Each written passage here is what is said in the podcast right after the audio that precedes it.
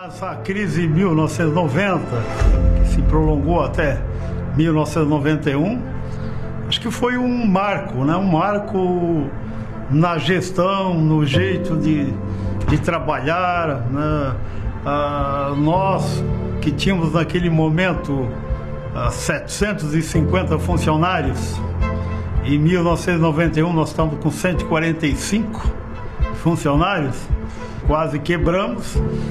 Né? No momento nós tínhamos a, a, as operadoras que representavam 80% das nossas vendas e no meio daquela grande crise, além de não nos pagar, ela não nos comprava mais.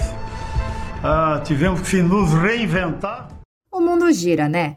A empresa que passou por dificuldades praticamente teve que demitir todos os funcionários há algumas décadas, deu a volta por cima, abriu capital na Bolsa de Valores no ano passado e vem remando contra a maré.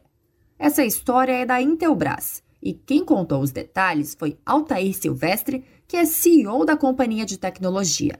Em um momento em que as empresas de crescimento vêm passando por maus bocados, esse está longe de ser o caso da Companhia de Eletrônicos Catarinenses.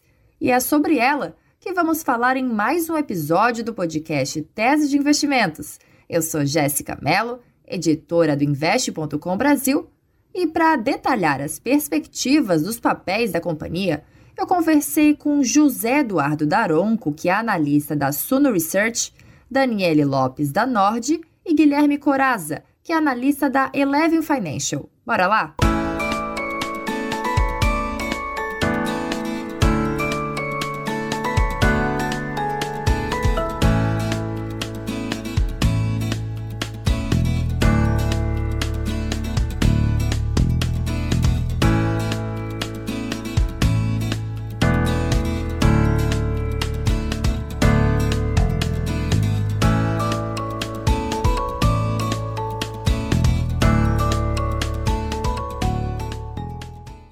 Intelbras vem diversificando cada vez mais o portfólio.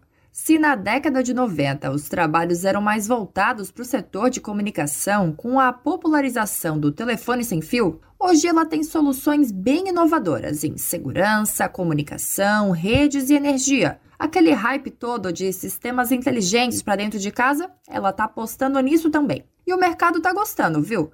As ações da Novata na B3 subiram 20% em 12 meses. Quem aponta os possíveis motivos é José Eduardo Daronco, que é analista da Suno Research. Sendo muito simples uh, na resposta, eu diria que é diferente das demais empresas de tecnologia, a Intelbras é uma empresa que desde o seu início ela gerou caixa, ela gerou lucro, é uma empresa muito lucrativa e com um balanço muito saudável. Então acho que é, se eu pudesse dar uma resposta muito simples é, para essa explicação, é isso. Então, a empresa está muito saudável, ela tem um, um, modelo de negócio é muito perene, mas assim, a companhia hoje está tá numa rentabilidade muito alta. Ela cresceu todos os principais indicadores, receita, EBITDA, margem, lucro líquido, e além disso, ela está com um balanço muito saudável. A dívida líquida, ela tem, ou seja, a dívida líquida está negativa. Ou seja, ela tem mais caixa hoje do que dívida. Para Daronco, a companhia é referência em transformação e muito competitiva. A Intelbras ela passou por muitos momentos transformacionais. Ela é, passou de uma empresa muito focada em telecom, então muito focada, por, é, por exemplo, no passado naqueles telefones corporativos, nas redes corporativas que tinham ramal, etc.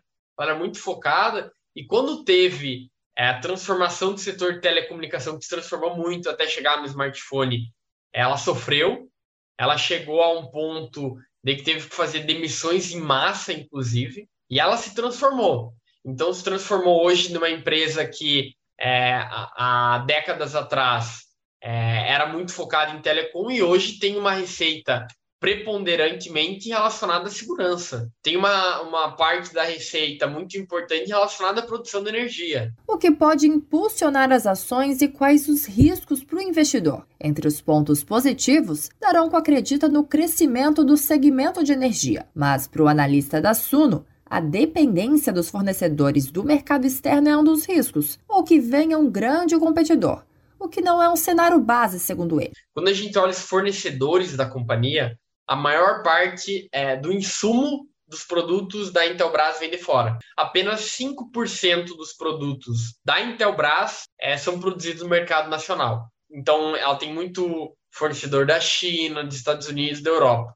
É, isso a gente considera um risco bem grande, é, principalmente é, se o dólar acaba subindo muito, tem uma deterioração do real, é um risco muito grande porque vai pressionar as margens da companhia. E o segundo risco é se eventualmente venha um grande competidor e comece a atacar é, os segmentos em que a companhia atua, apesar de que, em nosso entendimento, é, a gente não vê isso como um cenário base, tá?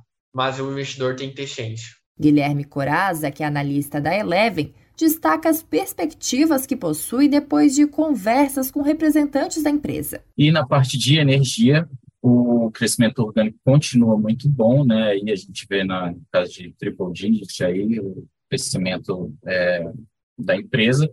Na parte é, em questão da Renovis, né, que é a adquirida deles, ainda está o crescimento um pouco abaixo do esperado, né? A entrega de receita não está sendo conforme tinham planejado.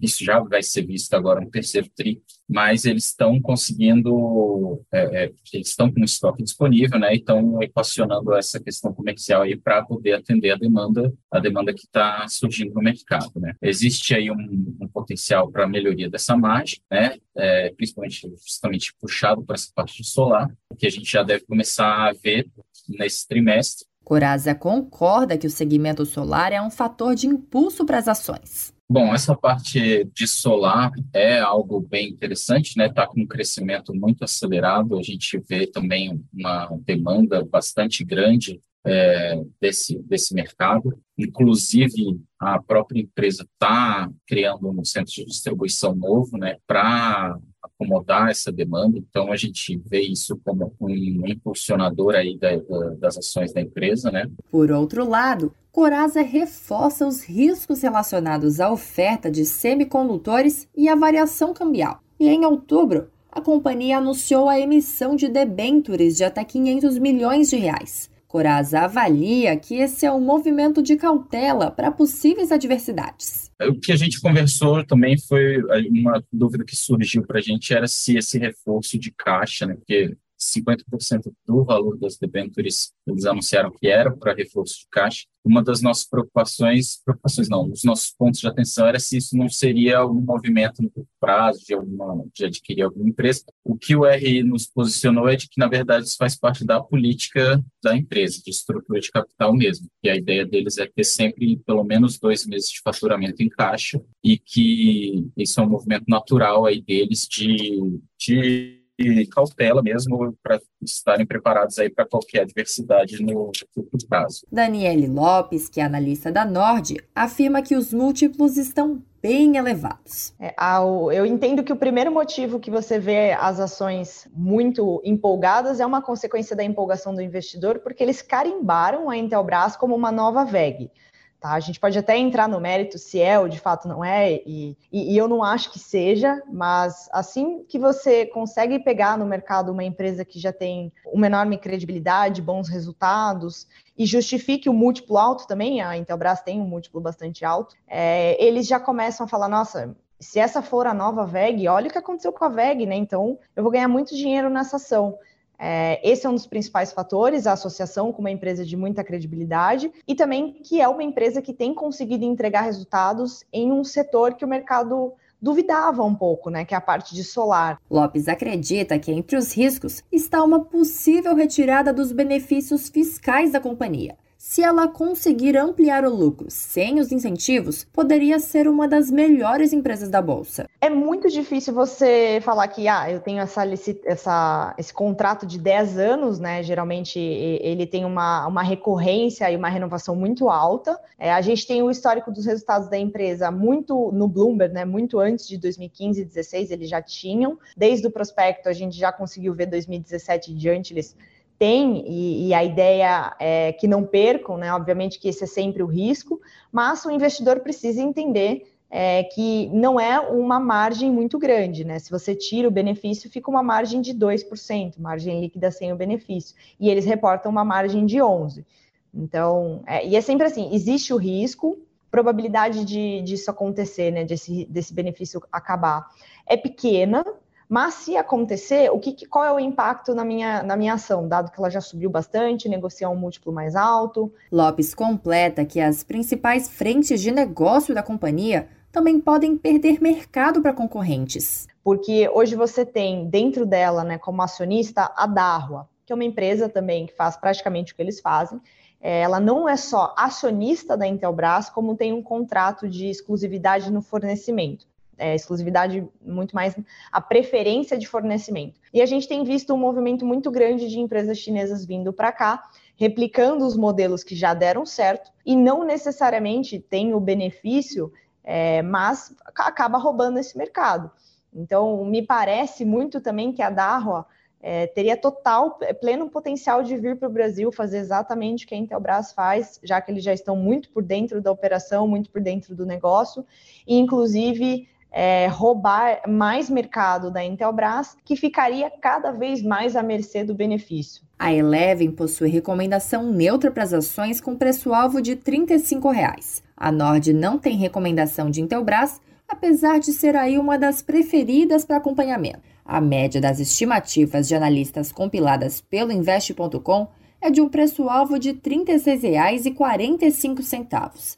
De seis analistas, cinco recomendam a compra das ações e um posição neutra.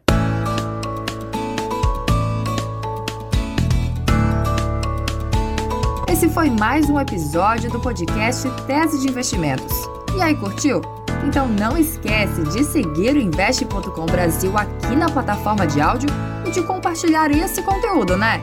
Esse podcast contou com áudio do documentário institucional da Intelbras Produção, locução e edição, Jéssica Mello. Até a próxima, pessoal!